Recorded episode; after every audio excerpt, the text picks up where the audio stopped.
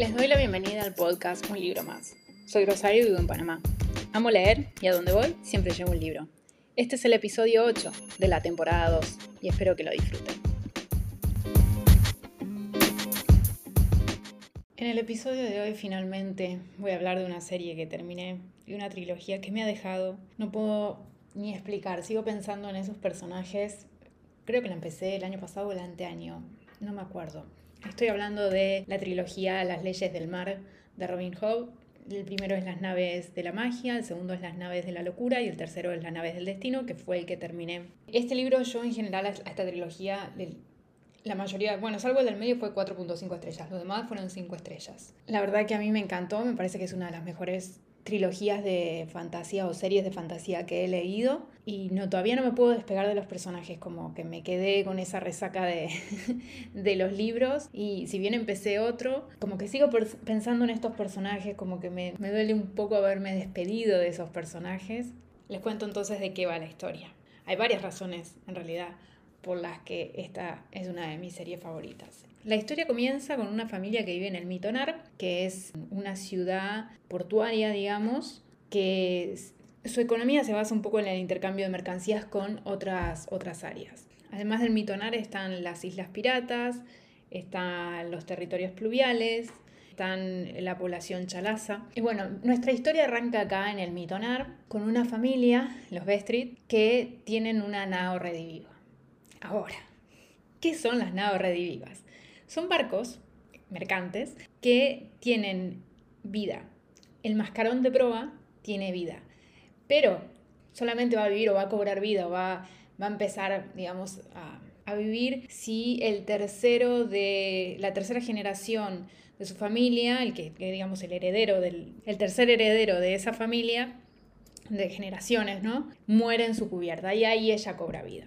Bueno, la historia comienza así, con el, padre, digamos, de, las dos chicas Bestrit, son Kefria y Althea. Él muere allí y bueno, Althea, que ha estado viviendo con su papá en, en la nao rediviva Vivacia, considera que bueno, si su papá ya va a fallecer, le va a tocar a ella porque ella ha navegado todos los mares con él, entonces tiene como una relación ya con Vivacia. Sin embargo, cuando el papá muere, le pasan el barco al cuñado de Althea, a Kyle. Y bueno, acá empieza la historia de peleas entre la familia y empiezan a sumarse personajes, porque obviamente hay varios puntos de vista. Tenemos el personaje, tenemos el punto de vista de Kenneth, que es un pirata que quiere conquistar todas las islas piratas y que ser genuinamente llamado el rey de las islas piratas. Y también quiere una nao rediviva. Dentro de la familia Bestrid tenemos a Kefria y Althea, como ya dije, está la mamá, Rónica. Kefria tiene dos hijos, miento, tiene tres hijos, tiene a Windrow,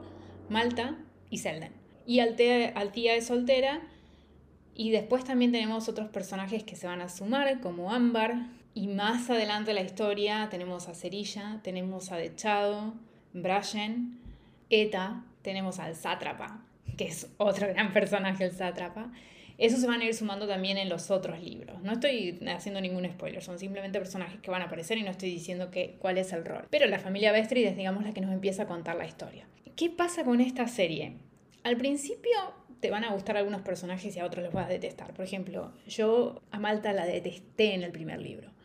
Para el tercer libro la admiré. Althea es uno de mis personajes favoritos, pero sobre el final hubo algo ahí que no, no me esperaba de ella. Esto lo voy a decir. Y en cada libro el punto de vista te iba cambiando, o sea, el punto de vista que más te atraía, si por ejemplo querías leer sobre el punto de vista de, no sé, Kenny, de repente cambiaba, ya no querías más eso, querías otro punto de vista porque otro personaje se volvía más interesante. Es el caso, por ejemplo, de Rónica en el tercer libro. Entonces, eh, los personajes vas cambiando acerca de cuál te atrae más o cuál te atrae menos y además, obviamente, son personajes que cuando ya te están conquistando pueden que hagan algo que no te guste. Y entonces es como una, montaña rusa de emociones todo el tiempo, eh, durante los tres libros. Las nao redivivas me parecen una cosa tan original y además hay toda una explicación de por qué las nao redivivas viven, ¿no? Están hechas de tronco conjuro, bueno, y, también aprendemos un poco qué es, qué, es el tronco conjuro. No quiero ir en, muchos detalles de la historia, imagínense que son tres libros, o sea que ahondamos en este mundo muchísimo, pero si hay algo que hay que decir de Robin Hood es que sabe crear una economía, una política, una sociedad que te la crees. O sea, es tan fácil de imaginar cómo se ve el Mitonar, cómo se ve Mentecasia, que es otro lugar que se menciona, cómo se ven los territorios pluviales y las negociaciones que tienen lugar, porque obviamente después van sucediendo cosas. Las negociaciones que, que tienen lugar en esta, en esta historia obviamente hace todo muy rico en, en cuanto la existencia de este lugar, ¿no? Y te lo terminas creyendo. Y por eso digo, me ha costado mucho dejar estos personajes, o sea, hace mucho que no me sentía así como que me falta algo. Además, el, son libros de 700, 800 páginas, el último tiene 800 páginas. Y lo leí bastante rápido, el tercero, porque necesitaba saber qué iba a pasar. Hubo algunos momentos donde pensé que la autora me iba a clavar una estaca en el corazón que muchas veces digo, bueno, es lo que espero, pero había en, algunos casos con algunos personajes que no, no iba a poder permitírmelo. Creo que sí, de mis personajes favoritos está Dechado. Dechado en el segundo libro se volvió uno de mis favoritos lejos. Malta, como les digo, tiene un crecimiento, una evolución como personaje. Brian también me, me cae muy bien. Kefria. Kefria también creo que tiene un crecimiento muy grande. Hay unas historias que son más interesantes que otras, pero en general todo va alrededor, todo empieza, digamos, con este, esta herencia que le dejan al cuñado de tía y que cuando él va a navegar, va a usar el barco para un propósito que no es el que debe ser y entonces ahí es secuestrado por Kenneth. Y ahí empieza todo, digamos. Bueno, no, no es que empieza todo, sino como que ahí todo se vuelve peor. Wintrow también es un gran personaje ahora que lo recuerdo. Yo creo que esta, esta trilogía, si no la hacen serie, es porque, no sé, no quieren, no están los recursos, yo no sé. Pero es una gran serie de televisión, puede ser una gran serie de, puede ser una de esas historias que la gente se fanatice porque lo tiene todo. Y creo que además el, el hecho de tener a las naves redivivas cobrando vida en términos de efectos especiales sería fantástico. Está muy bien escrita, o sea, es, es una trilogía muy bien escrita por supuesto que voy a querer leer más de Robin Hood. Hay, que hacer una salvedad en este caso. Eh, Robin Hood tiene varios, varias trilogías o series en el mundo este que ella ha creado. Y hay la primera, la que, en general todo el mundo empieza, la de Aprendiz de Asesino, que tiene a Fitz de personaje, eso lo sé porque lo, lo, he leído, esa que tiene, son los tres primeros libros, la gente usualmente empieza por esa. Y después continúa con las leyes del mar. Sin embargo, no, es una continuación. O sea, podés leer las leyes del mar y después leer la de, la de aprendiz de asesino, que es la que yo voy a leer, bueno, cuando termine otras series. Las leyes del mar sí, si bien tiene algunas cosas que se tocan con otras series de, de Robin Hood, sí puedes empezar o leer solamente esa y no tenés que leer las, las otras. Entiendo que para leer las otras series como la que tiene la de Misión del Bufón, sí tenés que haber leído la primera, que es la de, como digo, Aprendiz de Asesino, que no sé si se llama así la, la serie. Pero Las leyes del mar se puede leer como una trilogía sola. Así que, no sé, probablemente este, entre esta trilogía o estos libros entren entre los mejores del año porque me encantó. Eh, no me arrepiento en absoluto. Y lo dije desde el primer libro y he hablado en muchos episodios de que iba a leer esta trilogía y que la iba a terminar y demás. Y no me defraudó en absoluto. Todo cerró bien todo, no, quedaron ningún, no quedó ningún cabo suelto, lo cual está muy bien, y tiene un ritmo que se mantiene. Y ya digo, ese, ese cambio de sentimientos hacia los personajes hace la historia todavía mucho más enriquecedora y, y mucho más intensa. Creo que es una trilogía muy intensa, y así lo sentía a medida que iba leyendo.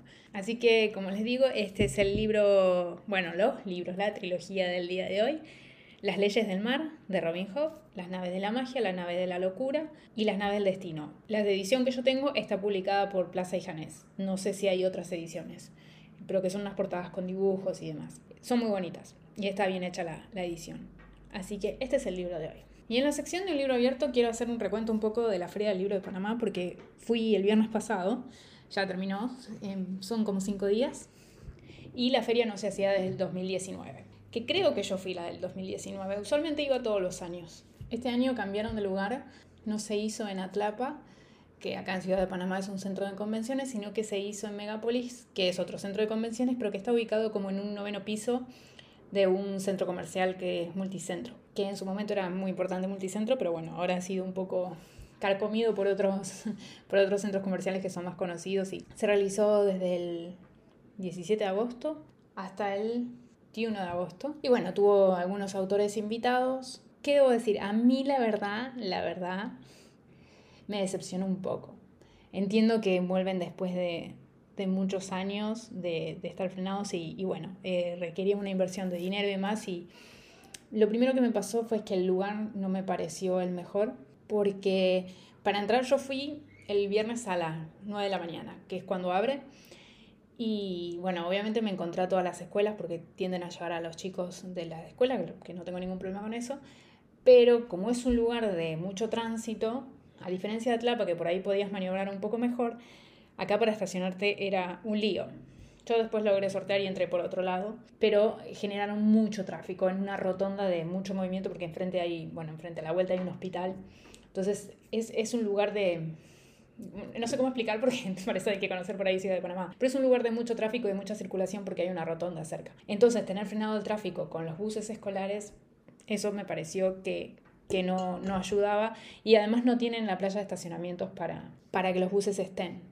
En cambio, en Atlapa era más fácil porque Atlapa está tal lugar y tenés toda la playa de estacionamientos al costado. Entonces, por ahí era más fácil para entrar los buses. Contrario a eso, sí lo que debo decir es que estaba bueno que los, que los estacionamientos son techados, porque en Panamá que llueve mucho, no, fue, no pasó esos días, salvo el domingo, evitar mojarse y demás, porque después pasas al aire acondicionado y eso es un poco fuerte. Eso es lo único, pero después sí prefiero mil veces Atrapa. Creo que Atrapa no está en funcionamiento en este momento después de lo de la pandemia, pero sí, como la ubicación me parece que tendría que haber sido más espacioso, otro lugar. Eh, lo otro que pasó y que también vi otra gente que le había pasado, el tema de la venta de tickets. Cuando yo llegué, de cuatro ventanillas había dos habilitadas, justo habían llegado los colegios. Los colegios no habían comprado en algunos casos las entradas previamente. No sé si es porque no se las facilitan. Si es así, estaría bueno que la Cámara Panameña del Libro sí les pueda facilitar a los colegios, decirse, bueno, regístrense con anticipación y consiguen las entradas antes, entonces ellos pasan directamente sin tener que pasar por la taquilla y reservar la taquilla para las personas que llegamos en ese momento. Entiendo que se podían hacer compras de boletos adelantados, pero bueno, no entiendo a los colegios por qué no se le exige por ahí que esta sea la forma, porque comprar 20 boletos, 30 boletos, no sé cuántos alumnos hay en una clase, detiene un poco más la, la taquilla y la organización de los, los profesores contando cuántos boletos tienen, corroborando, bueno, retrasaba todo. Eso es otra cosa que me pareció. Lo otro, me pareció que había muy pocos estanes. O sea, siempre están las librerías de siempre de acá de Panamá, como Gran Morrison, como El Lector, como la librería de Panamá Viejo, eh, El Hombre de la Mancha. Y hubo algunos estanes interesantes de algunas embajadas, el Ministerio de Cultura, pero yo recuerdo que años anteriores ha habido más estanes y me pareció que faltaba como una organización o como actividades atractivas alrededor de eso. No digo que las firmas de libros no estuvieron atractivas, la verdad que no fue ninguna firma de libro, pero por lo que vi de lo que había en planificación de esos eventos que eran conversatorios, sí parecían que estaban muy bien organizados. Estoy hablando en función de los stands, cuando vas y hablas con la gente, que en realidad fue lo que yo fui a hacer por cuestiones laborales. Sí, otros años suele haber más. Eh, lo que había en algunos casos sí o no estaban muy preparados para recibir a la gente en otros sí, están, claramente se nota que están muy acostumbrados a, a esos eventos y, y, en muchos casos sí también recibí la ayuda que necesitaba. Eso fue otra de las cosas que me pareció que faltaron estar. Estaría bueno que hubiese más editoriales. Creo que antes había más editoriales también. Eh, editoriales panameñas, creo que también había más lugar por ellos. No sé cuánto cuesta tener un stand ahí. Y otra de las cosas que me pasó, no sé si es porque el espacio era muy reducido, porque yo fui en un momento donde había muchos estudiantes, se me hizo imposible ver libros. Imposible. Y lo otro que creo que había muy poco inventario en algunos casos. Eh, por ejemplo, El hombre de la mancha, no sé si yo no lo encontré, ¿eh? puede que yo no lo haya encontrado, pero me costó ver los clásicos, no los podía encontrar y me recorrí de pe a pe, pero bueno, también era, soy una persona que no le gusta, no le gusta cuando hay mucha gente alrededor, sí por ahí tendría que haber ido un sábado a la mañana o el domingo a la mañana, pero no, prácticamente no voy para comprar libros ya, en la Feria del Libro porque compro en el resto del año cuando, cuando voy y compro. Voy a las librerías y puedo ver con mayor tranquilidad. Sí lo bueno que tiene la Feria del Libro, tiene muchas cosas buenas, pero una de las cosas buenas que encontré es que hay libros que por ahí de otra manera no puedes conseguir. Y me pasó con uno que conseguí en la Alcaldía de Panamá, que se llama Yo soy una ciudad llamada Panamá, que lo compré para mi hija, es un libro, pero es hermoso, ¿eh? Hermoso, y bueno, no lo venden, me dijeron que no lo venden en ningún lado. Y es, creo que es conmemoración de, de la fundación de 500 años de Panamá, no me acuerdo. Está escrito por Cherry Lewis y está ilustrado por José Jiménez Vegas. ¿es? No, unas ilustraciones tiene ese libro Es una hermosura de libro. Se lo compré para mi hija como para leerlo a la noche y creo que lo voy a leer yo también y mi esposo porque te cuenta la historia de Panamá. Pero no, yo cuando abrí ese libro, la portada es preciosa, las ilustraciones, la edición está muy cuidada. Y eso es lo bueno también que puedes encontrar en la Feria del Libro. O sea, hoy es verdad que hay gente que solamente viene para la Feria del Libro y hay gente que por ahí viene del interior y va a la Feria del Libro y ahí es donde consigue muchos libros y ese está bueno. En mi caso, yo voy a las librerías con más frecuencia de la que debería ir. Entonces por ahí ya no es un lugar donde, donde compre. Pero qué sé yo, eh, está bueno para los estudiantes que ese es el momento en el que van y que de otra manera no se encuentran con, con esa cantidad de libros, con esa cantidad de oferta, ¿no? A mí me pareció que sí, no había el, inventario que por ahí tienen en las librerías, pero puede que yo no lo haya encontrado. Además se me decía muy difícil ver, logré entrar en el lector a, a ver si tenían uno de Penguin clásicos de los tres mosqueteros, que yo no tengo la edición porque la edición que yo tenía tenía la letra muy chica. Y el mismo chico me dijo, mira, lo vas a encontrar en la librería, como diciendo, chao, andate porque acá no vas a poder ver nada y te estás poniendo de mal humor. Y es verdad, me estaba poniendo de mal humor. Y había mucha gente mirando. Al final del día no es que yo lo considero que es un evento... Yo voy una para apoyar, dos porque me gusta lo de los estanes, pero ya no compro libros durante la feria de libros, salvo que encuentre alguna excepción, pero sí me gustaba ver eso de las editoriales que hay en Panamá, de los eventos que a veces eh, realizan eh, las embajadas o las diferentes instituciones que pueden estar ahí que te enterás al estar ahí metido en, la feria del libro. O sea, en líneas generales sí me quedé un poquito desilusionada, pero entiendo que vuelven a poner al ruedo esto después de dos años de pandemia. Era un desafío si además no contaban con Atlapa. Y, y bueno, hacerlo en un espacio y, y, conseguir que vaya gente. Entiendo que fue mucha gente y está, está bueno no sé, es un, es un evento cultural y está bueno que la gente vaya, que además pueda, hubo autores invitados que entiendo que fueron muy buenos y es una oportunidad también de, para la literatura en Panamá, para conocer a los autores y la gente que también trabaja en el sector, porque hay muchos los chicos que trabajan en, en El Hombre de la Mancha o en bueno, el lector son parte de todo ese sector, ¿no? Entonces está bueno poder compartir. Sí, lamento que yo fui también en un horario plenamente mi culpa. Yo sé que van las escuelas y que está bien, tampoco tengo nada en contra de que vayan las escuelas, al contrario, me parece genial. Eh, que de algún modo también los expongan a los libros y a lo que significa la, la, lectura, pero para mí, como persona que lee, que compra con bastante frecuencia, sí, no era, no era el, el momento ideal, no era el lugar ideal, creo. Y sí, eché en falta lo que ha sido otros años, pero bueno, sí me imagino que todo esto de la pandemia ha tenido mucho que ver y estoy segura que a partir de, de los próximos años van a, van a ir mejorando porque ha ido creciendo la Feria del Libro desde que yo empecé a ir hasta ahora, ha ido creciendo mucho y cada vez más gente se acerca, muchos jóvenes esa cosa de que los jóvenes no leen, me niego a aceptárselas a cualquier persona. Si ustedes ven los, quiénes son los libros más vendidos, cuáles son los libros que más traen las, librerías acá en Panamá, son libros para los jóvenes. fantasía juvenil, romances juveniles, y los traen porque los venden, porque si no, no los traerían. Se los están pidiendo. Entonces, los que más leen acá son los jóvenes. Así que estoy dispuesta a pelear con quien sea para eso. Quería un poco contarles cómo había sido la experiencia. Hace años que no voy a otra feria de libro que no sea la de Panamá Igualmente yo soy, yo prefiero ir con tiempo, con calma a las librerías, poder arrodillarme, leer, mirar los libros que hay, leer las contraportadas. Para mí es parte de, de lo que es ser lectora, ¿no? Hay una cosa hermosa en ir a una librería y hay otra cosa muy fea que es gastar dinero y ver que, que después se te fue un montón de plata en libros. Pero bueno, sucede. Si les gusta el podcast, suscríbanse. Trato de sacar episodios todos los martes. No, no solo hablo de fantasía, si bien hoy hablé de una trilogía de fantasía, leo contemporáneos, leo clásicos, leo infantiles, leo bastante variado. Intento también traer episodios variados acá. Me pueden dejar una reseña, pueden compartirlo con alguna persona si quieren que escuche algo sobre alguno de los libros o sobre alguno de los temas de los que hablo. Me pueden mandar un correo a un libro más podcast.gmail.com para sugerencias, comentarios. Y creo que ahora sí, no tengo más nada que decir, así que los veo la próxima semana en un libro más.